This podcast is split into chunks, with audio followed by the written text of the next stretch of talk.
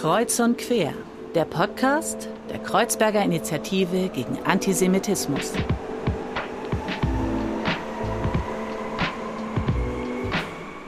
Hallo und herzlich willkommen zu einer neuen Folge von Kreuz und Quer. Mein Name ist Fadl und ich darf euch wie immer durch die heutige Folge begleiten.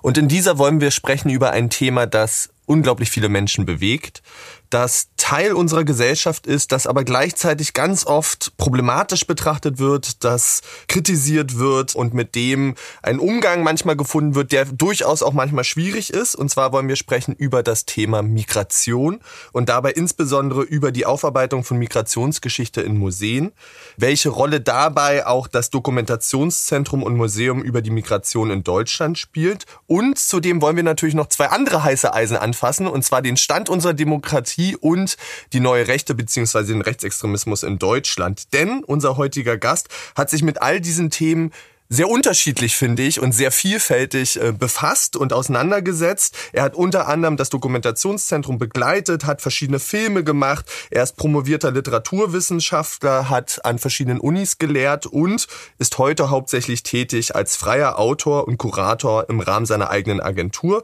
der Agentur für geistige Gastarbeit. Hallo und herzlich willkommen, Dr. Manuel Gogos. Hallo, Fade. Wie geht's dir denn? Ja, ich freue mich über die Einladung und ähm, wir haben uns einiges vorgenommen, wenn ich dir so zuhöre bin ich mal gespannt, was wir draus machen. Das stimmt, das stimmt. Ähm, ich freue mich aber total drauf, weil, ähm, wie gesagt, du hast dich sehr vielfältig, wirklich in kuratorischer Tätigkeit äh, mit diesen Themen auseinandergesetzt. Du hast aber eben als Autor oder Filmemacher in dem Fall auch für ähm, das Öffentlich-Rechtliche diese Themen betrachtet. Und was ich sehr spannend fand in sozusagen der Recherche ist eine Sache, die du selber mal gesagt hast. Und zwar hast du gesagt, du verstehst dich als Stoffentwickler und zwar als Erzähler von Geschichten über Geschichte. Und da habe ich mir so so ein bisschen die Frage gestellt, als du Kind warst, Manuel, wer hat dir denn Geschichten erzählt? Also das wird bei mir nicht viel anders gewesen sein als bei anderen, dass meine Eltern mir durchaus vorgelesen haben. Da gab es vielleicht die Grimmschen Märchen und so weiter.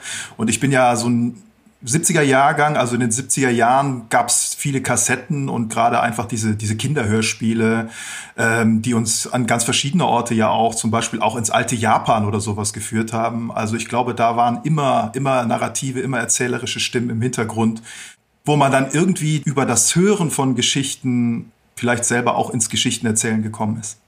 Weißt du, wann der Moment kam bei dir, wo du gemerkt hast, Mensch, ich möchte vielleicht irgendwann diese Perspektive wechseln und von dem Zuhörenden in die Perspektive des Erzählenden kommen? Also ich glaube, das ist nicht ein einzelner Punkt gewesen. Es gibt sozusagen die Legende, dass meine Tante, also die Schwester meiner Mutter, an meiner Wiege gestanden haben soll und prophezeit haben soll, dass ich Dichter werde. Echt, ja? Okay. Sie, hat das, sie hat das auf jeden Fall irgendwie, oder sie hat es sich gewünscht vielleicht, ja. sagen wir mal so. Ähm, ich habe halt tatsächlich in der Schule schon, in der Grundschule eigentlich schon angefangen, sehr intensiv zu lesen. Und ich glaube, das ist die größte, die beste sozusagen Grundausbildung eines Autors selber auch viel gelesen zu haben, sich diesen, diesen Stimmen, also in literarischer Hinsicht, diesen Stimmen auszusetzen, diesen ganzen Einflüsterungen. Und klar, und dann sammelt man irgendwas, so wie so, ein, wie so eine Biene, wie so ein Nektar, wo man dann irgendwann das Gefühl hat, so jetzt bin ich aber eigentlich so weit, dass ich das, dass ich selber mich da, dass ich da anknüpfen möchte und meine eigene Stimme entwickeln und, und erheben möchte und sozusagen den Faden, Faden weiterspinnen. Ich würde sagen, das war vielleicht im Gymnasium im Übergang zum, zum Studium, wo ich dann auch angefangen habe, sehr, sehr viel selber zu schreiben. Mhm. Und du hast mir durch das, was du jetzt gerade gesagt hast und durch deine Erfahrung quasi die perfekte Brücke gebaut. Und zwar haben wir ja jedes Mal im Podcast ein Ritual. Äh, Im letzten Jahr, wir sind ja sozusagen jetzt gerade frisch aus der Winterpause zurück, wir machen die zweite Folge. Ähm, Im letzten Jahr haben unsere Gäste Rezepte mitgebracht und in diesem Jahr haben wir gesagt, wir wollen das natürlich ein bisschen anpassen und gerne äh, auch etwas Neues versuchen und äh, haben unsere Gäste und damit ja auch dich gebeten, ein Buch mitzubringen, ähm, das ihnen etwas bedeutet, das sie irgendwie gelesen haben, das ihnen gefallen hat, an dem sie sich vielleicht aber auch gerieben haben. Und ich bin ganz gespannt, welchem Erzähler, Erzählerin äh, du dort sozusagen äh, den Weg geebnest jetzt.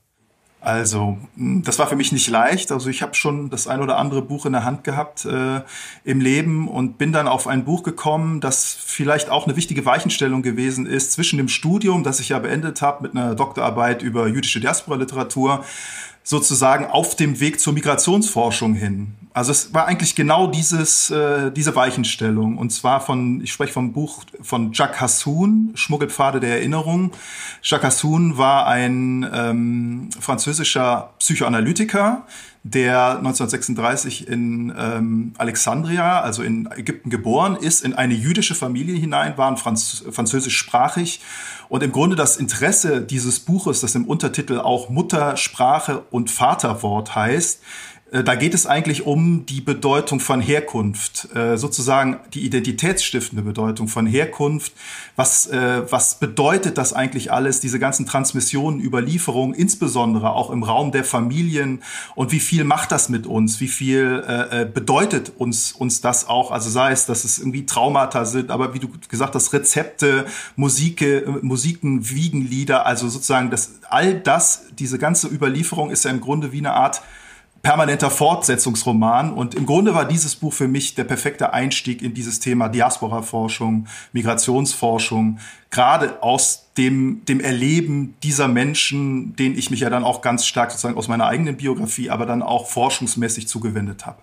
Das klingt unglaublich spannend, weil ich glaube, es bringt auch ganz viel zusammen. Eben diese Themen von Zugehörigkeit, Sprache, Herkunft. Das sind ja genau die Themen, an denen wir ja manchmal auch das Gefühl haben, dass sie so gerieben wird, ähm, die aber ja auch unglaubliche Potenziale und ich finde auch eigentlich verlangen, sehr wertschätzend damit umzugehen, weil das ja auch durchaus emotional ist und, und verbunden ist, wirklich mit Erfahrungen, ähm, Traumata, wie du sagst, aber auch positiven Erinnerungen. Ähm, und deswegen glaube ich wirklich eine tolle, tolle Buchempfehlung. Und ähm, wir werden das wieder, liebe ZuhörerInnen, verlinken in, in den Highlights auf unseren Social Media Kanälen, so dass ihr nachschauen könnt, welches Buch Manuel mitgebracht hat. Und Manuel, dafür erstmal vielen, vielen lieben Dank. Mhm. Und ähm, Vielleicht nutzen wir dieses Buch auch so ein bisschen als Brücke zu deiner eigenen Biografie, weil ich glaube, das Thema, oder so habe ich es gelesen, das ist mein subjektiver Eindruck, vielleicht auch Zugehörigkeit, Ankommen, Veränderung durchaus auch ein Thema in deiner Biografie sind. Ähm, dein Vater ist Grieche, er ist als Gastarbeiter nach Deutschland gekommen. Inwieweit, vielleicht habt ihr euch darüber ausgetauscht, wie dein Vater das Ankommen in Deutschland erlebt hat? Was ist ihm hier begegnet, als Gastarbeiter äh, sozusagen zu kommen? Mhm. Also mein Vater ist 1960 als äh, 18-jähriger muss man schon fast sagen, junge oder junge, junger Mann äh, nach Deutschland gekommen. Es ist ja auch eine, ein immenser Schritt, also wenn man sich das wirklich vorstellt. Mein Sohn ist jetzt 18, der würde Sack, äh, also einfach seinen Kram zusammenpacken und in ein anderes Land gehen. Ähm, das ist schon, das ist schon ein Schritt.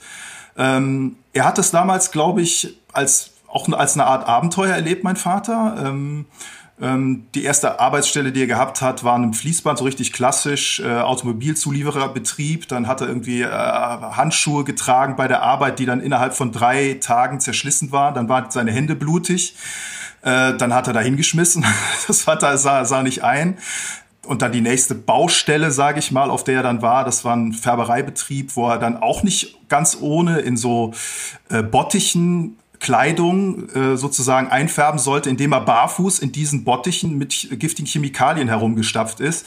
Also es waren schon schon taffe Jobs, die er gemacht hat. Und dann ist vielleicht äh, etwas Spezifisches an seiner Geschichte, dass er dann in einem Reprografieanstalt äh, angefangen hat. Also das waren sozusagen Vorläufer äh, eines Copyshops, wenn man so will. Ähm, später hat sich das zu einer Druckerei weiterentwickelt und da sozusagen sein Schwiegervater als seinen Chef kennengelernt hat, sein späterer Schwiegervater und die Tochter des Hauses geheiratet hat, nämlich meine Mutter.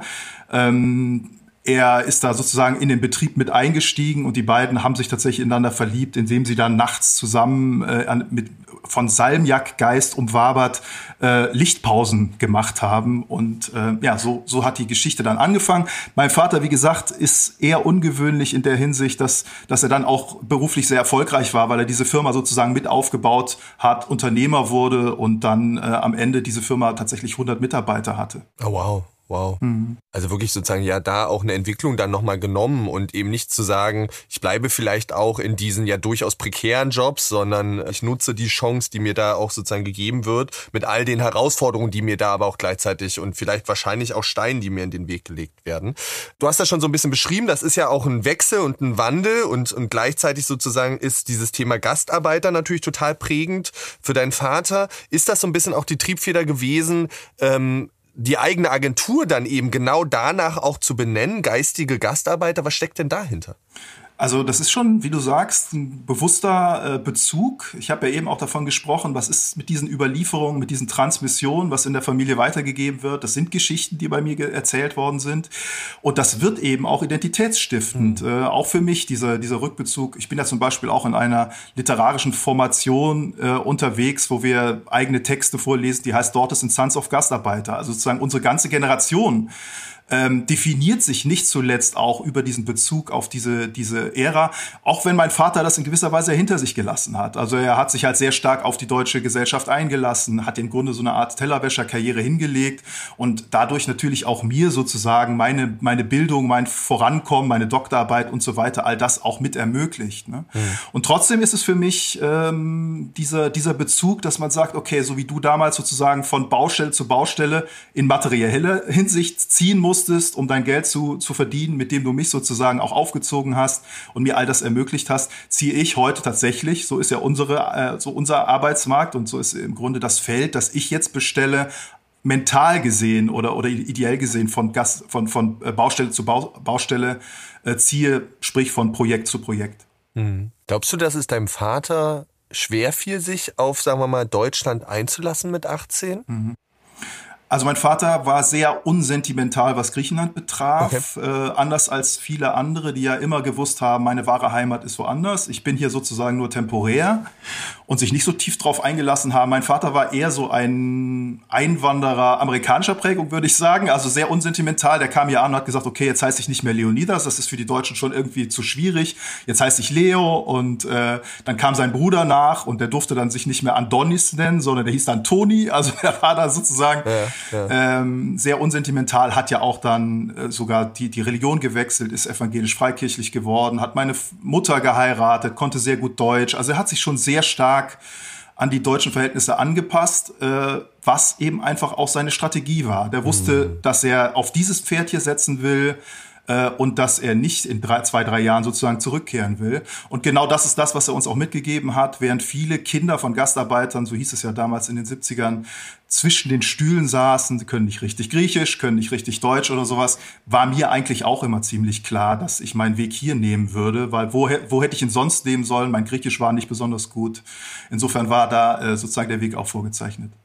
Ja, ich kann das total nachvollziehen, weil ähm, mein leiblicher Vater eben auch aus einem anderen Land sozusagen nach Deutschland gekommen ist und da auch klar war, die Perspektive ist immer Deutschland und nicht die Perspektive wieder zurückzugehen in den Libanon. Mhm. Und deswegen kann ich dieses Gefühl von auch für mich sozusagen, das war für mich gar keine Frage. Nichtsdestotrotz hast du ja diesen Anteil ne, und diese Geschichte und diese Zugehörigkeit, die dich ja maßgeblich prägt. Und ich glaube, bei dir kommt noch mal so ein zweiter Fakt äh, ähm, dazu, den ich unglaublich spannend fand, ähm, biografisch fotografisch gesehen. Und zwar eine sehr spannende Konstellation. Du hast schon erzählt, deine Eltern haben dich kennengelernt dort in dieser Druckerei, in dieser Firma. Deine Mutter oder mütterlicherseits dein Opa war im Zweiten Weltkrieg Soldat in der Wehrmacht und ähm, dein Opa väterlicherseits war Widerstandskämpfer in Griechenland oder Teil des Widerstandes in Griechenland. Ähm, also wirklich eine sehr unterschiedliche Gemengelage, würde ich da mal sagen. Äh, ähm, wie ist denn darüber vielleicht in Familie gesprochen worden? War das Thema und wie ist vielleicht auch mit diesem Thema Erinnerung bei euch zu Hause umgegangen worden? Ähm, die, die Geschichte ist fast genau so gelaufen, wie du es beschrieben hast. Ich muss vielleicht eine kleine Korrektur äh, anbringen, dass der griechische Großvater nicht wirklich aktiv dem Widerstand zugehört hat, sondern tatsächlich Deutschland hat ja im Zweiten Weltkrieg Griechenland besetzt gehalten. Genau. Ähm, und er war einfach jemand, der sozusagen seine Familie versuchte zu ernähren äh, zu der Zeit, also unter diesen Bedingungen der sogenannten Katochie, also der Besa deutschen Besatzung in Griechenland. Äh, und er hat dann eben Korn geschmuggelt von der nördlichsten Ägäisinsel Thassos, wo mein Vater auch geboren ist, ans Festland, ja, wie gesagt, um die Familie zu ernähren. Und dann ist er aufgegriffen worden von Soldaten als Schmuggler und zusammengeschlagen worden. Also das heißt, er war, wenn man so will, Opfer dieser Besatzungsmacht und dieser Besatzungspolitik. Und da hast du natürlich recht. Und auf der anderen Seite der deutsche äh, Großvater als Wehrmachtssoldat in der Welt unterwegs. Er war jetzt nicht in, in Griechenland stationiert, aber er war äh, an der Ostfront. Ähm, und was ich eigentlich daran bedeutsam finde und signifikant finde, ist eben, dass äh, wir ja einfach sagen würden, normalerweise stammen Familien sozusagen aus diesem Opferkontext oder Familien stammen aus diesem Täterkontext, meinetwegen. Und dass wir eigentlich ähm, in unseren Biografien, in unseren Familienromanen, so nenne ich das eigentlich gerne, also auch, auch bestimmt sozusagen, Bild. Ja, ja, ist auch ein Phantasma. Also wo komme ich her? Welche welche Identität will ich mir selbst verleihen, indem ich mir diese oder jene Geschichte sozusagen selber erzähle ähm, dass da schon längst diese verschiedenen Erzählungen, Erzählstränge von Täter und Opferschaft oder was auch immer, äh, miteinander verwoben sind, ineinander verschlungen sind und zwar un unentwirrbar sozusagen miteinander verbunden sind. Und, und äh, das heißt, dass ich hier über so eine bestimmte biografische Erfahrung oder Konstellation auch draus schöpfe, was ich dann sozusagen beruflich tue, was ich professionell tue, weil wir uns ja dann eben sehr stark mit der Migrationsgesellschaft beschäftigen, mit der Erinnerungskultur in der Einwanderungsgesellschaft beschäftigen und ich daraus ja sozusagen auch Rückschlüsse ziehen kann. Okay, so vielstimmig und so komplex muss die Erzählung äh, auch im großen Ganzen sein. Ja. Und ähm, du hast dich dem wirklich intensiv gewidmet, muss man sagen, und ähm, genau da deine Erfahrung eingebracht. Du hast das Dokumentationszentrum ähm, begleitet, kurz Domit, ähm, und du hast ein Buch dazu geschrieben, das, finde ich, wirklich einen tollen äh, Titel hat. Ähm, und zwar nennt sich das Buch Das Gedächtnis der Migrationsgesellschaft, wo du eben diesen Verein begleitest, aber eben auch Gedanken teilst zu diesem Thema Migrationsgesellschaft. Ähm, vielleicht da mal reingezoomt. Hat denn unsere Gesellschaft ein Gedächtnis, was Migration angeht? Also hören wir ausreichend genau diese Geschichten, die du ja mitbringst, die andere Menschen mitbringen, die Millionen Menschen mitbringen, oder fehlt uns das vielleicht? Mhm. Ich glaube, dass wir jetzt gerade dahin kommen, dass diese Räume geöffnet werden, dass diese Stimmen gehört werden, dass diese Erzählung, das Raum für diese Erzählung da ist, diese Komplexität, diese Vielschichtigkeit, diese Vielgeschichtigkeit, könnte man ja auch sagen, äh, der Gesellschaft tatsächlich wahrgenommen wird. Ich glaube, das äh, kommt mit einem sehr, sehr großen zeitlichen Verzögerung, weil ich meine, wir gucken jetzt auf 60 Jahre Migration zurück. Ne? Also die Italiener kamen 1955 als erste, dann hatten wir jetzt gerade äh, den, den, den äh, deutsch-türkischen Anwerbevertrag begangen. Da merkt man tatsächlich, dass es jetzt eine größere Wucht, eine größere Strahlkraft entwickelt, dieses Thema, äh, das, das sozusagen auch in den, ins staatliche Gedenken fast jetzt langsam auch ein, äh, Einzug hält und nicht eben nur im familiären Kontext erinnert wird, was eben sehr, sehr lange äh, der Fall war. Und somit ist vielleicht genau in dieser Hinsicht auch ein Vorreiter gewesen, die sich ja vor 30 Jahren schon sozusagen damit beschäftigt haben oder denen aufgegangen ist, Mensch, also die, gegründet Domit 1989, 90 von türkischen Intellektuellen, die eigentlich ähm, äh, aus der Diktatur in der Türkei geflohen sind, also aber so schon gewisses politisches Bewusstsein hatten und dann Anfang der 90er Jahre, also schon auf 30 Jahre türkische Migration in Deutschland zurückgeschaut haben und festgestellt haben, die Geschichte dieser Menschen, ne, die ist nicht geschrieben. Also danach hat eigentlich niemand gefragt. Die, die deutsche Gesellschaft hat gedacht, okay, das ist nur temporär, die bleiben nur vorübergehend, das sind Gastarbeiter, die gehen wieder weg. Darüber, also sozusagen, die schreiben nicht Geschichte hier am Ort. Und umgekehrt die Einwanderinnen aus diesen Communities, nicht nur aus der türkischen, sondern italienischen, griechischen, diesen ganzen klassischen Einwanderernationen sozusagen, da war es ja sehr häufig sozusagen das Bewusstsein auch bei den Leuten selbst, dass sie nur kurz und temporär bleiben.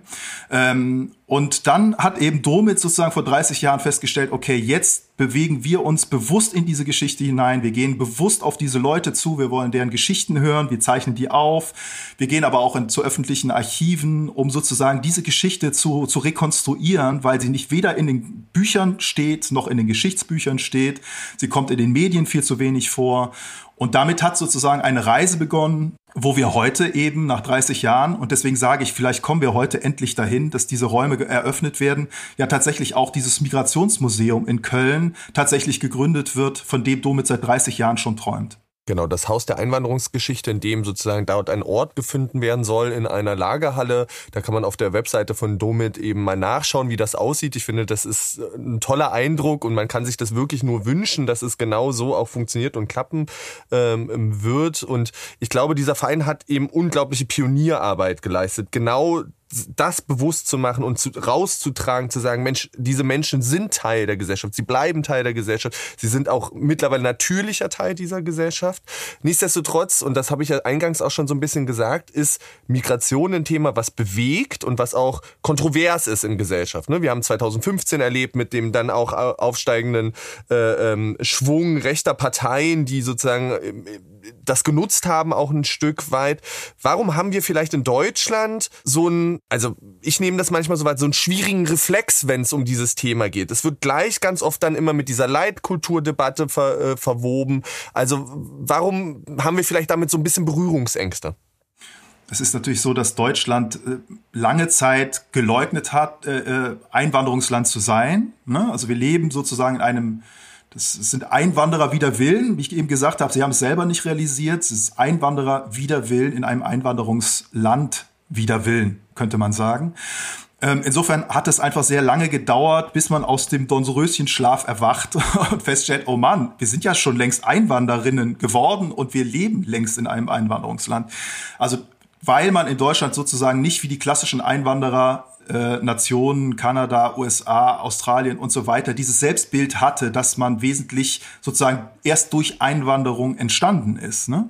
Ja, ist man immer sehr, sehr stark, also wie, wie wird sozusagen Identität konstruiert, das waren tatsächlich Bio-Deutsche, äh, wer, wer bekommt überhaupt einen Pass. Also es waren, ne, bis wir ein modernes Einwanderungsrecht Anfang der 2000er Jahre hatten, hat es eben sehr, sehr lange gedauert. Und bis sozusagen dieser Mentalitätswechsel stattfindet und man tatsächlich feststellt, wir sind hier in einem sehr komplexen Transformationsprozess, Prozess der Gesamtgesellschaft, ähm, ja, sind zum Teil immer noch äh, sozusagen Hürden zu überwinden, Denkgewohnheiten zu überwinden und dann sozusagen auch Reflexe zu überwinden, die manchmal auch von rechtsextremer Seite sozusagen auch bewusst natürlich nochmal äh, getriggert werden. Hm. Und das eben, glaube ich, und das ist eben das Wichtige, daran arbeiten wir ja auch ganz viel in unterschiedlichen gesellschaftlichen Ebenen, das bewusst zu machen. Ne? Das fängt bei jungen Menschen an, das fängt eben bei älteren Menschen an ähm, und das fängt eben aber auch in diesem Kontext von Ausstellung, Museum, äh, ähm, zunehmend dort auch Räume zu finden, wie du gesagt hast, äh, dieses Thema zu setzen und sich damit auseinanderzusetzen. Und ähm, in der Recherche zu dir habe ich irgendwie so einen schönen Begriff gefunden. Ähm, und zwar stand bei dir auf der Website, du bist Experte für die Musealisierung von Migrationsgeschichte. Da habe ich so überlegt, passt das so für mich erstmal intuitiv zusammen und dann habe ich gesagt, es muss zusammenpassen, weil wir müssen ja darüber sprechen und wir brauchen diese Räume. Nichtsdestotrotz gibt es irgendwie manchmal auch dieses Bild, naja, da kommt etwas ins Museum, das ist alt, das ist dann abgeschlossen und das ist weg. Äh, ähm, wie schaffen wir es denn aber vielleicht gerade in diesem Kontext Ausstellung, Museum, dieses Thema nicht nur als abgeschlossen darzustellen, sondern auch als etwas sehr Gegenwärtiges, etwas, wie du ja sagst, weiterhin Transformatives?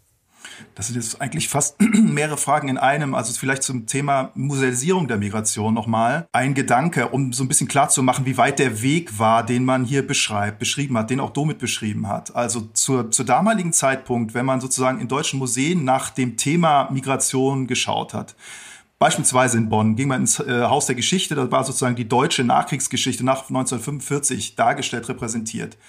Die Geschichte von den ganzen, also sozusagen der gesamten Ära der Gastarbeit und Gastarbeiterinnen von 1955 bis 73 sind da circa 14 Millionen Menschen nach Deutschland gekommen. Wahnsinn. 14 Millionen Menschen nach Deutschland gekommen. Von denen sind auch, äh, sagen wir mal, 10 Millionen grob wieder zurückgegangen und es gab auch eine gewisse Fluktuation. Aber es war ein, ein, ein sozusagen eine riesen, eine riesen Wanderungsbewegung. Und diese, dieser gesamte Faktor wurde im Haus der Geschichte nur mit dem Mofa des eine Millionsten Gastarbeiters repräsentiert ähm, der, wie der Name schon sagt, der eine Millionste Gastarbeiter war, also eigentlich auch eher eine Zahl, eine Nummer, seine Name. Und kein Individuum. Genau. Ja. Der Name interessierte nicht, sein Schicksal interessierte nicht. Also Domit hat sozusagen damals direkt mal damit angefangen, wer war dieser Mensch überhaupt? Man hat seine Witwe, der war verstorben, seine Witwe in Portugal besucht, der war ja Portugiese, ja. Armando Rodriguez de Sá. Und was war eigentlich sein Schicksal? Woran ist er gestorben? Waren das Spätfolgen seines Arbeitslebens auch in Deutschland und so weiter? Überhaupt solche kritischen Gegenfragen zu stellen, so eine Gegenerzählung sozusagen zu liefern oder überhaupt die Geschichte erstmal zu komplettieren, weil da waren ja Riesenlücken sozusagen, blinde Flecken. Und ähm, ja, und ich bin nach wie vor der Meinung, und das war sozusagen auch sehr stark so ein Impuls für Domit, für, für seine Mission and Vision, wenn man so will. Ja. Ähm, die Geschichte dieser Menschen, dieser Millionen Menschen, die kann doch damit sozusagen nicht, das kann doch damit nicht sein Bewenden haben. Ne? Und deswegen wollen wir mehr auf diese Menschen zugehen, um aus ihrer eigenen Perspektive die Geschichte auch zu hören, weil was wir da im Haus der Geschichte hatten, war eben eigentlich mehr, dieses Mofa, mehr ein, ein Ausdruck der deutschen Wirtschaft, die dann auch noch so großzügig ist, sozusagen diesen einen Millionsten so, dieses mit zu bedenken mit so einem äh, Geschenk oder so. Also mit anderen Worten, das sagt über die Gastarbeiterin und deren Lebenswelt und Erfahrungswelt sehr wenig aus. Total. Ne? Und ist ja. eher eine Selbstbeweihräucherung der, der deutschen Wirtschaft, Ja, was sich ja. natürlich in diese Geschichte, im, im Haus der Geschichte sozusagen, in die, in das Narrativ der, des, des Wirtschaftswunderlands und so weiter sehr, sehr schön äh, äh, eingeschrieben hat. So, und also das will ich damit sagen, wenn wir heute ein eigenes Haus haben für diese Geschichten, dann ist natürlich da ein Weg beschrieben und da ist auch eine immense Arbeit geleistet worden und auch ein gewisser Widerstand geleistet worden gegen diese Narrative, die sehr lange wie zementiert sozusagen in den Köpfen der, der Menschen, aber auch sozusagen in der Repräsentationslogik äh, und in, die, in diesen repräsentativen Räumen wie Museen und, und so weiter auch sehr lange Zeit sozusagen weiter fortgewirkt haben. Jetzt fragst du, wie kann das äh, in der Gegenwart ankommen? Ich habe ja schon so angefangen, das zu, zu beantworten. Also erstmal fängt man natürlich bei Domit an, äh, eine, eine sozialhistorische Sammlung aufzubauen, dass sozusagen auch auf Objektebene diese Geschichten erzählt werden können. Man hat angefangen, lebensgeschichtliche Interviews zu, zu führen, um sozusagen aus dieser ganz subjektiven Warte das Wissen der Migration erzählen zu können.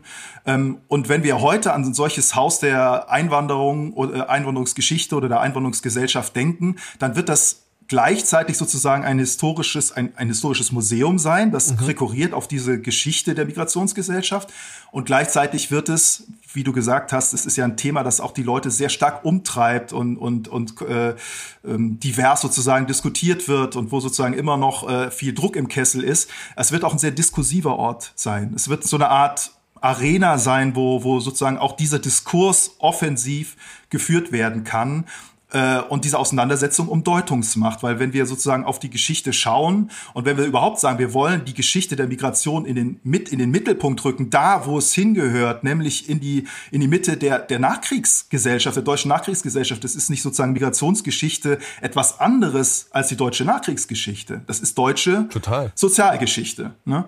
Ähm, das heißt, als solche müssen wir sie betrachten. Wir müssen sie äh, in den Mittelpunkt rücken, da wo sie mit in den Mittelpunkt rücken, da wo sie hingehört.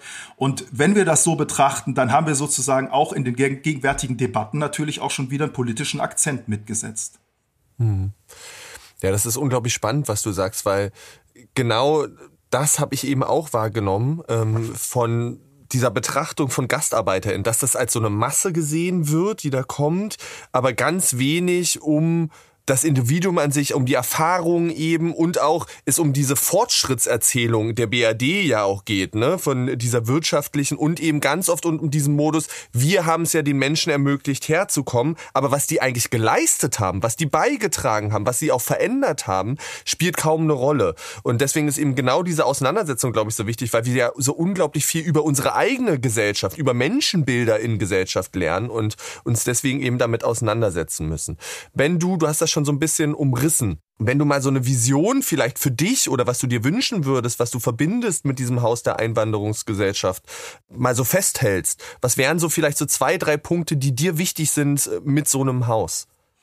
Ja, also wir sind jetzt in einem Prozess, ähm, wo auf der einen Seite sozusagen konzeptionell bei Domit weiterhin gearbeitet wird mit, mit Mitteln der Kulturstiftung des Bundes, wie ein solches Haus aussehen kann, ähm, mit einem besonderen Schwerpunkt auch der Partizipation, also eigentlich ähnlich wie Domit von Anfang an gefordert hat, wir wollen sozusagen die Leute selbst verstehen, wir wollen nicht über Menschen sprechen, ohne mit ihnen zu sprechen, ohne dass sie selber sprechen können, dass wir ihre Stimme hören. So ähnlich oder so, so konsequ viel, viel konsequenter will man das eigentlich heute handhaben. Von Anfang an sozusagen, dass partizipativ kur kuratiert wird, also dass die Gruppen, um die es gehen soll, die eben mittlerweile nicht mehr nur Gastarbeitergeschichte erzählen, sondern alle verschiedenen Formen multipler Migration sozusagen.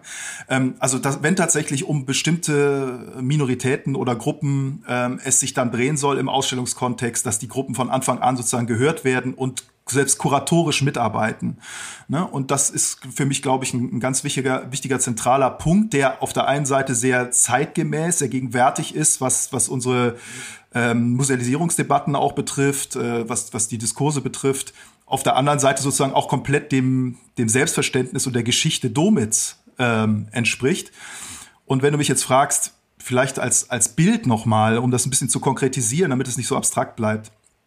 Wir haben jetzt kürzlich im äh, Museum Ludwig in Köln, das ist ja das große Kunstmuseum direkt am Dom, eine Migrationsausstellung mit betreut, also von Domits Seite, auch ich als freier Kurator, ähm, wo es vor Ort hieß, diese Ausstellung. Und da geht, ging es tatsächlich um Migrationsgeschichte und Fotografie. Also wie sozusagen im Stadtbild Migration sichtbar wird. Auf der einen Seite von professionellen Fotografen, wo wir dann eher dieses Bild haben werden, da sind kleine Gruppen von vielleicht italienischen Männern.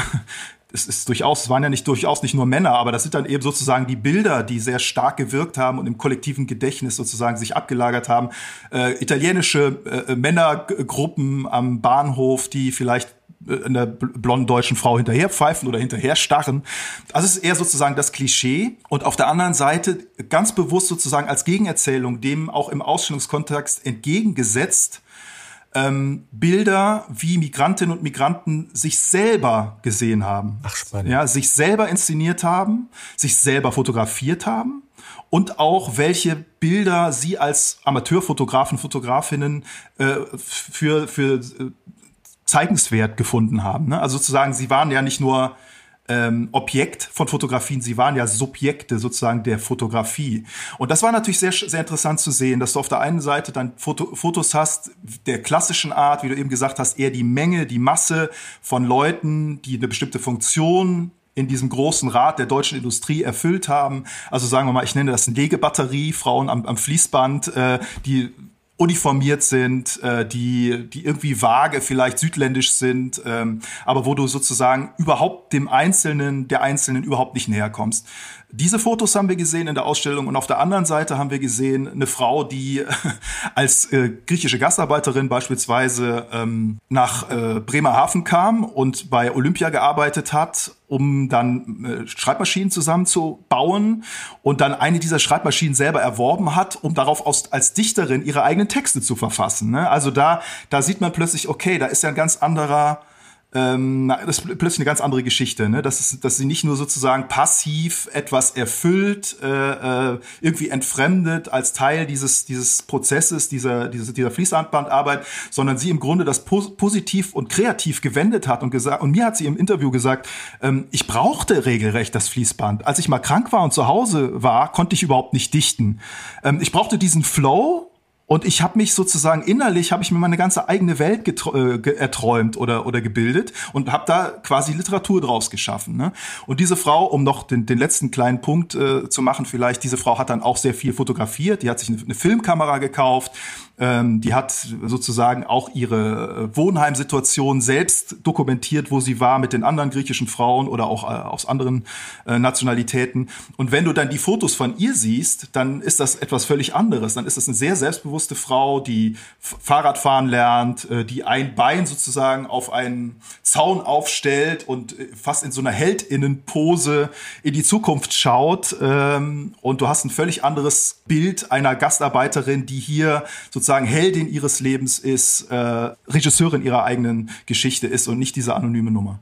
Mhm. Und damit verschiebt sich ja total die Perspektive, ne? Und ähm, wir, wir und ihr spielt dann im Prinzip oder arbeitet mit diesen Themen Selbst- und Fremdwahrnehmung. Wie sehe ich mich? Was habe ich auch für Wünsche, Träume? Was mache ich? Ne? Was eben genau wie du es beschrieben hast, ja in diesem Zahnrädchen von äh, Ökonomisierung vielleicht äh, äh, gar nicht sichtbar wird und deswegen eben genau sichtbar ist. Was ich aber spannend finde, ist dass genau diese Bilder ja zum Teil immer noch da sind, diese Stereotypen und vorurteilsbehafteten Bilder. Ähm, und du hast gesagt, wir haben jetzt 60 Jahre äh, Anwerbeankommen mit der Türkei.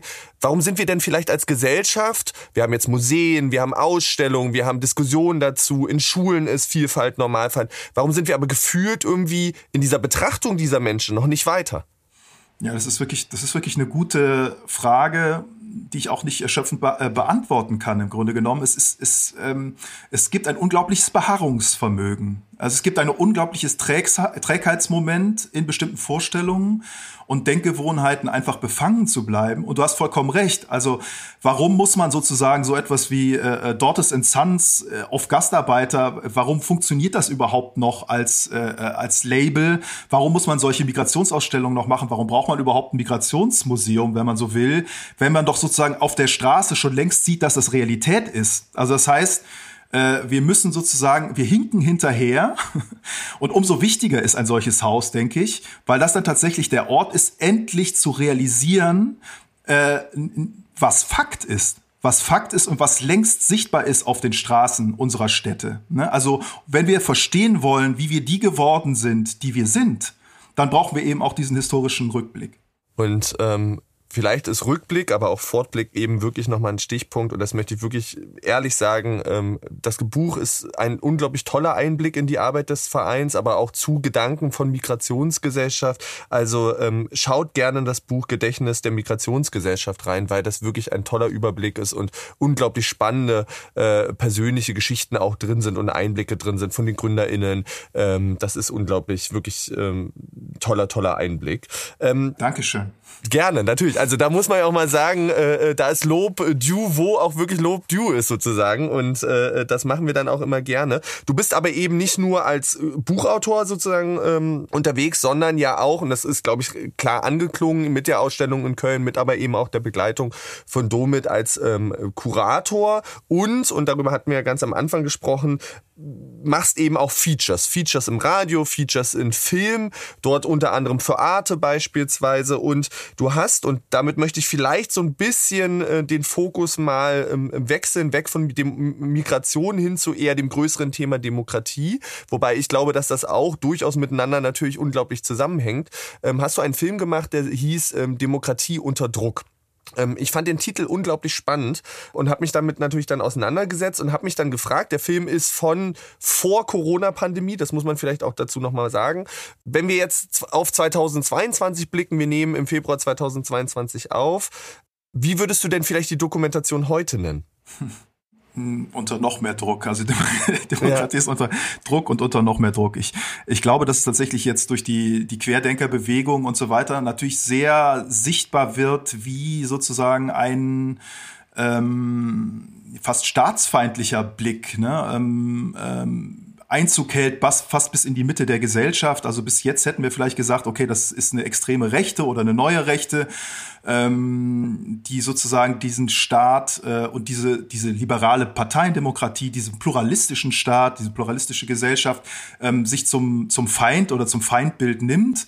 Ähm, und das Unheimliche, was im, im Augenblick gerade äh, passiert, ist, dass das ja sozusagen fast so etwas wie eine, wie eine Bewegung ist, muss man tatsächlich sagen, soziale Bewegung, dass die Leute auf die Straße gehen, äh, unter diesem Label Spaziergang, äh, was ja eigentlich im Grunde der linken Bewegung der 68er entwunden ist. Also Rudi Dutschke hat auch schon Spaziergangsdemonstrationen gemacht.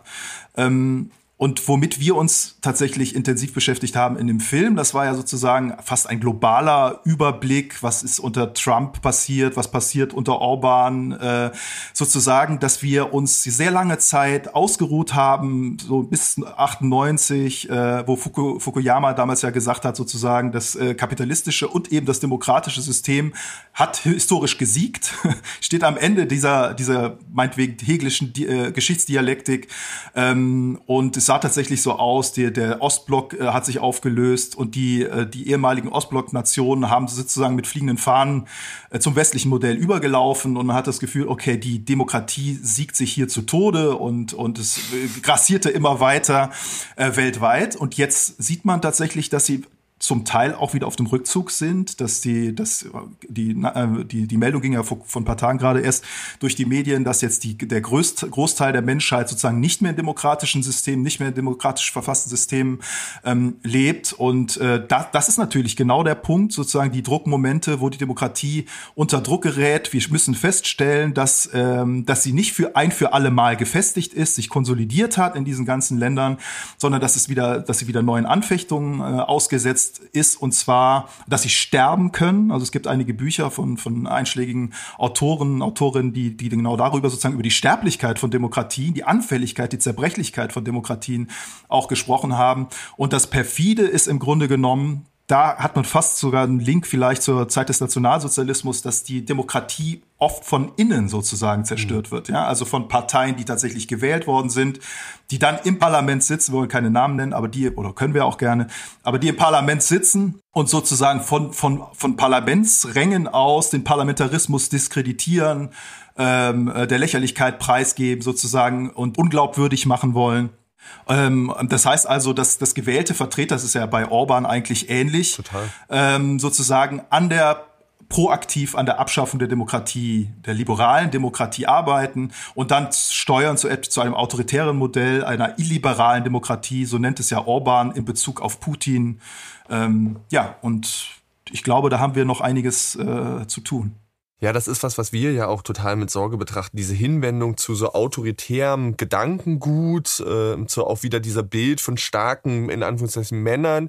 Und gleichzeitig finde ich, was ja auch passiert ist, ist, dass diese autoritären Regime eben auch digitale Gegebenheiten unglaublich für sich nutzen. Also wenn wir nach China gucken mit diesem Bonuspunktesystem, das ja ein krasser Eingriff in soziales Leben ist, äh, ähm, wo eben jetzt Testversuche gemacht werden, aber eben auch, und da müssen wir gar nicht nach China gucken, in Europa, äh, was in Polen passiert, was in Ungarn passiert, was aber eben auch in Deutschland äh, im Parlamentarismus passiert, diese Aushöhlung oder die versuchte Aushöhlung von äh, ähm, Demokratie. Ich finde, das haben wir, glaube ich, alle im Kopf. Ähm, vor einem Jahr, die Szenen vorm Kapitol in den USA höchst dramatisch äh, für ja das Land, das sich Demokratie ja quasi auf die Fahne geschrieben hat und immer versucht sozusagen, wir sind irgendwie das Heiland sozusagen, Land der Demokratie. Also da verändert sich gerade ganz viel.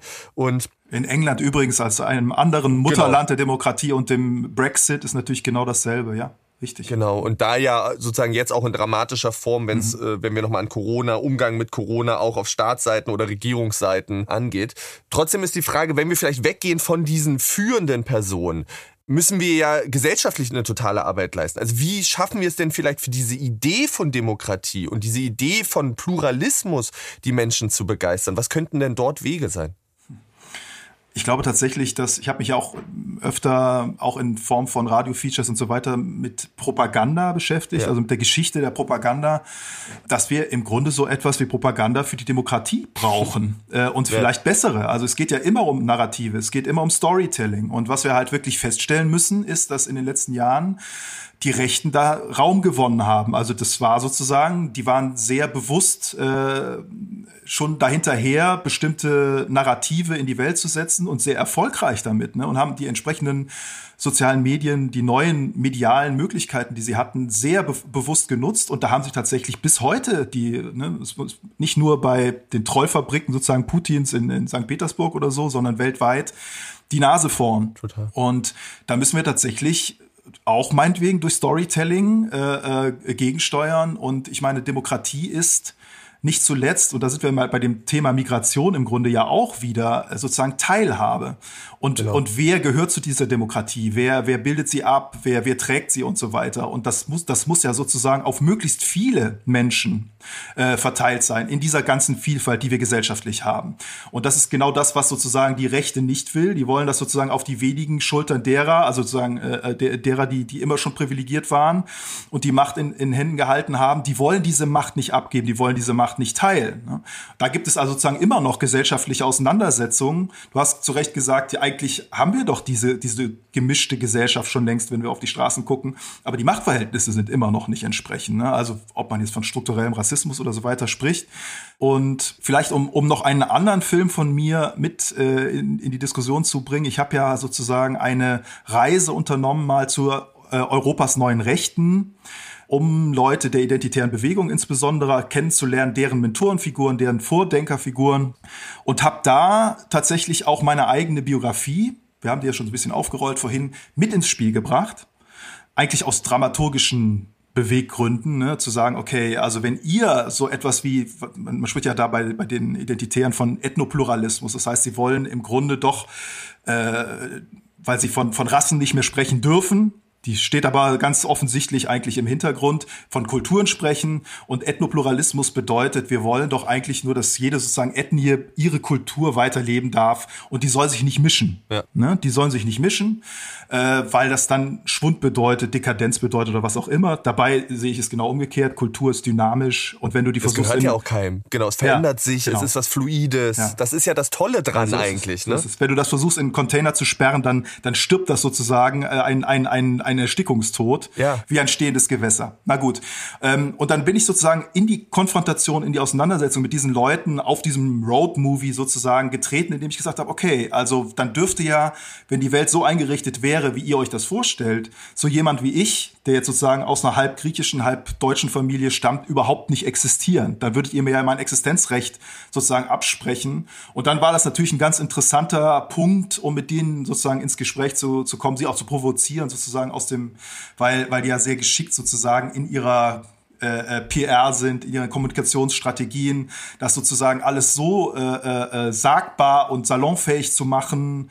Ich habe das an, an einer Stelle mal so benannt, das ist sozusagen, dass der, dass der Wolf da Kreide gefressen hat. Ja. Und äh, wenn man sozusagen, noch der letzte Punkt, wenn man die Welt tatsächlich so einrichten würde, wie diese neue Rechte es will, dann müsste man tatsächlich das Rad der Geschichte in Deutschland mindestens 50, 60 Jahre zurückdrehen wie soll, ich frage die Leute das, wie soll das konkret aussehen? Wollt ihr die ganzen türkischstämmigen, griechischstämmigen, spanischstämmigen und alle anderen in Züge setzen und zu ihren äh, Herkunftsorten zu, wie soll das aussehen? Ne? Also da müssen sie nämlich wirklich Farbe bekennen, äh, äh wie ethnische Säuberung. Dann sind wir bei ethnischen Säuberungen, wenn du das sozusagen zwangsweise ausführen wolltest. Und dann sehen wir tatsächlich sozusagen das, das Szenario, auf das eine solche Politik, wenn solche Menschen in, in Amt und Würden wären und die Macht sozusagen tatsächlich in Händen hielten, aussehen würde. Hm.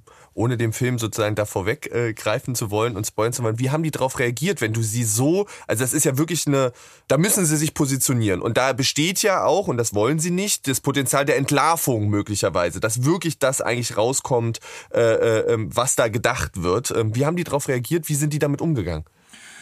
Also das, äh, das ist eine wirkliche Herausforderung, mit diesen Leuten zum Teil umzugehen, weil da gibt es ja tatsächlich auch sozusagen Rechtsintellektuelle, da gibt es Leute, die äh, selber sich viele Gedanken machen, sehr, viele sozusagen ihre, ihre Waffen schärfen, ihre Argumente schärfen. Ähm, ich hatte zum Beispiel mit Martin Sellner viel zu tun, dem, dem Leiter der ähm, identitären Bewegung in äh, Österreich, der dann einfach sich sozusagen auf den Standpunkt gestellt hat, die, ähm, die multikulturelle Gesellschaft ist tot. Also die ist sozusagen gestorben da, wo ähm, terroristische, islamistisch-terroristische Anschläge passieren, wo, wo, wo Leute sozusagen in Deutschland oder in Frankreich ähm, ermordet werden. Ähm, das heißt, er hat also sozusagen die gesamte Geschichte der Migration gleichgesetzt mit, mit Terrorismus. Ne? Und das muss man das muss man, aber er hat das natürlich auf eine sehr raffinierte Weise getan, weil das natürlich triggert, wenn du sagst, okay, da, da sind wir sehr hilflos als Gesellschaft. Äh, da, da haben wir sozusagen auch nicht die Mittel gefunden, darauf zu reagieren. Vielleicht waren wir in der einen oder anderen Hinsicht tatsächlich nicht wachsam genug, ne? Und so weiter. Also das heißt, da ist das ist natürlich ein sehr äh, wacher, äh, aber perfider, äh, demagogischer propagandistischer Geist sozusagen ähm, dahinter und die Leute haben ihre Argumente. Also da muss man sozusagen, die haben auch sich mit Migrationsgeschichte beschäftigt und man muss tatsächlich fast ein Migrationsforscher sein, um die Narrative, die sie aus der, aus dem, was sie sozusagen aus der Migrationsgeschichte herausfiltern, was parieren zu können. Und das andere, was noch dazu kommt, ist, dass äh, wir zwar jetzt sozusagen von Seiten der Medien, ich war jetzt im Auftrag von, von Arte hier in dem Fall unterwegs mit meinem Kollegen Jakob äh, Kneser. Ja. auf der Fährte dieser Leute. Ähm, aber wir haben sozusagen die als Autoren, ich würde nicht sagen vorgeführt, aber kritisch sozusagen dekonstruiert und ihre Reaktion darauf war, dass in ihren eigenen Medien als rechte Influencer, als YouTuber und so weiter auf ihren eigenen Kanälen, in dem Fall ähm, Martin Sellner, ähm, mich dann sozusagen sich vorgeknöpft hat. Die haben dann unseren Film gezeigt, dann hat er sozusagen immer wieder einen Stopp betätigt und dann hat er sozusagen äh, auf zwei Sätze, die wir in dem Film gesagt haben als Autorin, wieder mit einem Erguss von 10, 15 Minuten Erklärungen äh, reagiert und hat damit sozusagen sich an seine eigene Klientel gewendet. Ne? Also das heißt, am Ende des Tages hatten so Leute, so viele Leute wie unseren Film auf Arte, auf linearem Fernsehen gesehen haben, genauso viele Leute haben Martin Sellner auf seinem YouTube-Kanal gesehen. Ne? Mhm. Und da wird es dann sozusagen wirklich ein Kräftemessen, äh, nicht nur sozusagen von der politischen Überzeugung und Haltung, sondern auch von der medialen Präsenz und Repräsentanz, die man da hat. Ist das vielleicht auch etwas, was wir als Gesellschaft lernen müssen oder zunehmend in den Fokus nehmen müssen, dass es im Prinzip mit dieser neuen Rechten und diesen neuen, in Anführungszeichen, ja, oder wir sagen es einfach, rechtsextremen Menschen. Äh, sagen wir, wie es ist. Genau, ähm, dass damit im Prinzip, dass es zwei wesentliche Veränderungen gibt, mit denen wir einen Umgang finden müssen. Erstens, das sind eben nicht mehr nur die dummen Schläger, die irgendwie, was weiß ich, mit einem Baseballschläger durch Ostdeutschland und Westdeutschland rennen, ähm, sondern da sind auf einmal ist so ein Chor an Intellektuellen, in Anführungszeichen, gewachsen, die sich eben auch auf sozialen sozialforscherische Art und Weise mit diesen Themen auseinandersetzen, die eben versuchen, das ideologisch noch weiter aufzuladen, die eigenen Kader zu, äh, zu, zu stärken, um in diesen Debatten eben ähm, Journalistinnen, aber eben auch Fachleute, Expertinnen ähm, wirklich bewusst auseinanderzunehmen oder äh, ähm, dort in den Diskurs zu geben. Und die zweite Herausforderung, dass im Prinzip mit dem Erstarken von Social Media, mit digitalen Medien auf einmal komplett Parallelkanäle entstanden sind, die an eine unglaubliche Sogmacht für Menschen haben und eine unglaubliche Verankerung auch äh, bieten dieser Ideologien, dieser Gedanken. Absolut. Also wir sprechen ja heute von Blasen. Ich weiß noch, dass wir in der Diskussion mit äh, äh, Martin Sellner, er mir vorgeworfen hat, ich würde sozusagen in aus einer linken Blase heraus sprechen und als Journalist wäre ich ja sozusagen auch äh, äh, meinen Redaktionen verpflichtet und ich hätte eigentlich gar keine Wahl. Ich müsste irgendwie eine Art Hofberichterstattung ja. äh, machen und sozusagen die gesamte Binnendifferenziertheit unserer Medienlandschaft eigentlich geleugnet hat. Ähm, und er hat behauptet, er wäre sozusagen frei äh, in, in seinem Medium. Ich meine, ja, tatsächlich ist er frei, weil er seine Meinung einfach zum Besten geben kann und äh, damit auch viele Leute erreicht. Ne? Also ähm, ich glaube, dass wir tatsächlich in so einem Informationskrieg sind ähm, ich glaube, dass, äh, dass sozusagen sich das auch von der, deren Seite sozusagen immer weiter äh, entwickelt hat, nicht nur in die Mitte der Gesellschaft, sondern auch in die Breite der Gesellschaft hinein. Ja. Wir haben damals bei unserem Film sozusagen auf dem auf den Spuren der identitären Bewegung und ihren Mentoren auch das Institut für Staatspolitik, jetzt Schnellroda, also sprich Götz Kubitschek, ähm, besucht, ähm, interviewt und der ja im Grunde schon seit 20 Jahren nichts anderes tut, als sozusagen strategisch vorzugehen, strategisch deren, wie wollen wir sozusagen den Diskurs beeinflussen? Wie wollen wir den infizieren? Wie wollen wir sozusagen in die Köpfe der Leute vordringen? Und man sieht jetzt, wie erfolgreich im Grunde diese, diese Arbeit gewesen ist. Ne? Und nicht zuletzt zum Beispiel durch die personellen und auch institutionellen Verflechtungen zur Desiderius Erasmus Stiftung, ähm, die jetzt möglicherweise mit, mit Steuermitteln in Millionenhöhe sozusagen ähm, das äh, vorantreiben kann und vielleicht umsetzen kann, schaffen kann, was das Institut für Staatspolitik in einem sehr kleinen Umfeld, in einem kleinen Umfang sozusagen eine, eine rechtsintellektuelle Avantgarde geformt hat, so eine Art Kader, geformt hat, wirklich in die Breite einer politischen Bildung deutschlandweit sozusagen tragen kann. Ne? Und da sieht man sozusagen, was äh, inwiefern tatsächlich hier die, die liberale und plurale Parteidemokratie gefordert ist, wachsam zu sein und auch wehrhaft zu sein.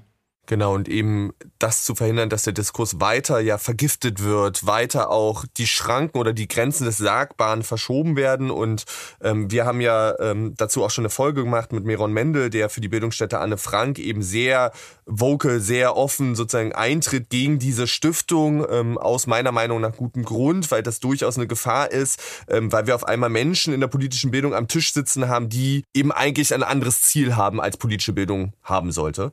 Und dort müssen wir eben eben vorsichtig sein und wie du sagst, wehrhaft und wachsam sein. Ich will nochmal so auf persönliche Ebene mit dir zurückkommen. Und zwar, wenn ich mir vorstelle, du gehst jetzt dorthin von den Film, du begegnest diesen Menschen.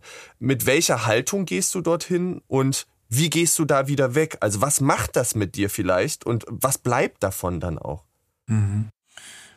Ja, also wir wir haben so ein bisschen die Quadratur des Kreises, glaube ich, versucht, weil wir auf der einen Seite offen sein wollten. Also wir wollten wirklich mehr erfahren. Wir wollten nicht sozusagen mit einer vorgefertigten Meinung und einem Vorurteil oder, sondern wirklich uns das mal anhören. Wie ticken diese Leute? What makes them tick? Ja, und, und wie sind die Argumentationsfiguren? Nur man stellt dann halt sehr schnell fest, dass das so äh, gewieft ist, ne? dass die also wirklich in ihren Institut für Staatspolitik äh, äh, Seminaren genau das, wie sprechen wir die Medienvertreter an, also wie lullen wir die auch ein. Ne? Also das heißt, du musst, du musst schon du musst dich im Grunde positionieren. Ja. Äh, du kannst nicht in einem in, in so einer Haltung, ich, ich lass die mal kommen und dann lass und, und dann beherrschen die die Bühne, dann betreten die die Bühne, die die nehmen jede Bühne, die sie die sie bekommen, also sozusagen jede Kamera, die sie kriegen. Und Kubitschek hat das auch mal gesagt, sozusagen jedes Thema als Bühne. Ne? Und Corona ist ja nichts anderes. Corona ist nichts anderes als eine solche Bühne. Was interessiert die Corona? Ne? Aber sie haben gewittert die Chance, sozusagen hier ganz grundlegend einen Zweifel zu säen an diesem Staat, an diesem System, an dieser politischen Kaste, äh, sogar auch an der Wissenschaft und so weiter. Und tatsächlich eher in diesen postfaktischen Raum zu kommen, wo es dann schon fast egal ist und äh, äh, wo dann sozusagen Putin bis zu uns durchregiert. Hat sich damit auch im Prinzip so ein Stück weit die Position oder die Haltung des Journalismus verändert oder muss sich verändern, wenn du sagst, ich kann da eben nicht in so einer neutralen, ich höre mir das mal an Haltung hingehen, sondern ich muss mich positionieren und ich muss mich gegebenenfalls für Demokratie positionieren. Also es ist ein wirklich schwieriges Thema. Ich glaube, dass äh, nicht nur die Demokratie unter Druck steht, sondern auch der Journalismus steht unter Druck. Ja, unglaublich. Ja. Das hatten wir jetzt auch mehrfach genau. schon sozusagen wirklich Thema hier mit verschiedenen Kolleginnen von dir, die genau davon auch berichteten. Ja. Genau. Also nicht nur, dass man jetzt auf der Straße nicht mehr sicher ist und äh, sozusagen schon äh, äh, Bodyguards braucht, um überhaupt auf eine Demonstration äh, berichten zu können, sondern tatsächlich auch im Selbstverständnis. Ich habe ja eben gesagt, dass äh, früher man wahrscheinlich tatsächlich mehr davon ausgegangen ist, Bildungsfernsehen, äh, öffentlich-rechtliche, da gibt es Leute, die sozusagen sich schlau machen in einem muss man doch sagen, auch sorgfältigen ähm, redaktionellen Prozess, Themen setzen, äh, Nachrichten generieren und so weiter, darüber versuchen, objektiv zu berichten, äh, dass die uns sozusagen in einer gewissen Art und Weise die Welt auch erklären, ja, ne? also sozusagen ja. mundgere in mundgerechten Happen. Und das gibt es tatsächlich nicht mehr. Ne? Und insofern ist es ja auch richtig, dass so ein Sellner auf seinem äh, Kanal sozusagen mir auch, auch zurückschießen kann, also eine Retourkutsche geben kann, weil sozusagen die Macht liegt nicht mehr bei uns. Es gibt die Leitmedien, es gibt immer noch Leitmedien natürlich, aber ähm, sozusagen nicht mehr in diesem Nimbus der, der Un Unanfechtbarkeit. Ne? Und dann ist natürlich aber gleichzeitig die äh, Gefahr, dass sozusagen auf der einen Seite Wahrheit, die oder, oder Fakten gesättigte Wahrheit oder Wirklichkeit, die Berichte, aus der berichtet wird von diesen Redaktionen in den Nachrichtensendungen, konterkariert wird einfach mit Meinungen, also auch sehr stark so reduzierten, subjektiv, würde ich mal sagen, verzerrten Wahrnehmungen gleichgesetzt werden, als, als ob man da sozusagen auf Augenhöhe wäre. Ne? Und das ist, das ist die Gefahr. Und insofern denke ich, dass wir als ähm, Journalistinnen, Journalisten heute noch mal mehr reflektieren müssen, für wen, in welchem Rahmen, in welchem Raum, auf welchen Kanälen wir berichten. Wir müssen uns sozusagen viel stärker legitimieren für das wir tun, weil wir uns ja sozusagen auch immer wieder vorgeworfen wird, zu staatsnah zu sein. Da muss man dann auch gucken, ist das vielleicht wahr? Haben wir vielleicht bestimmte Gegenargumente gegen die Corona-Politik und sozusagen das Corona-Regime? Haben wir das ist das tatsächlich unterdrückt worden, weil man befürchtet hat, das Vertrauen der Leute sozusagen auch in Impfungen und so weiter damit zu unterminieren. Also da, das muss man tatsächlich reflektieren und, und kritisch analysieren. Und natürlich, und das wäre die Gefahr, wenn man dann sozusagen ganz unkritisch wäre als Journalist, auch gegenüber dieser politischen Kaste, dann würde man natürlich diesen Leuten, diesen Rechten, diesen alternativen Medien, Plattformen sozusagen auch ähm, ähm, das, das Feld überlassen der Kritik. Ne? Genau wie man heute als Linker auch der sozusagen den Rechten nicht das Feld überlassen darf, was Regierungskritik, ne, Kritik am, am Staat oder am System oder am Kapitalismus und so weiter auch nicht überlassen darf also weiter in der Position zu sein, zu hinterfragen, zu reflektieren, kritisch mit verschiedenen äh, ähm, Ansichten auch umzugehen, auch immer mal wieder die Perspektiven vielleicht zu wechseln, äh, um darüber eben sich ein Bild zu entschließen und wegzukommen. Und das nehmen wir eben auch immer wieder wahr, eben genau von diesem nur, wir tauschen nur Meinung aus und es ist ja eigentlich durch gar nichts unterfüttert. Und, und, und, und das ist, glaube ich, die Gefahr. Ähm, wie geht es dir denn, wenn du das so betrachtest? Wir haben jetzt ja durchaus zwei Problemfelder relativ groß und breit miteinander diskutiert. Und zwar das Thema Migration, wie wird das wertgeschätzt und wie werden diese Menschen wertgeschätzt in unserer Gesellschaft. Und gleichzeitig haben wir eben dieses Erstarken der neuen Rechten. Hast du denn trotz allem und trotz aller Herausforderungen, mit denen du dich ja auch beschäftigst, Hoffnung? Was gibt dir vielleicht Anlass zur Hoffnung? Oder haben wir im Prinzip, gerade wenn wir auf äh, die neuen Rechten denken, vielleicht den Kampf auch schon verloren? Also den Kampf haben wir sicher nicht verloren. Ich glaube im Gegenteil, wir haben ihn längst gewonnen. ähm, das ist schön, ja, das ist doch schon mal wir, gutes. Wir haben ihn, wir haben ihn längst gewonnen. Natürlich, also wir stehen unter Druck, das ist richtig. Wir müssen sozusagen auch was, was das Storytelling und so. Ich habe gesagt, das, das muss, muss, muss besser werden.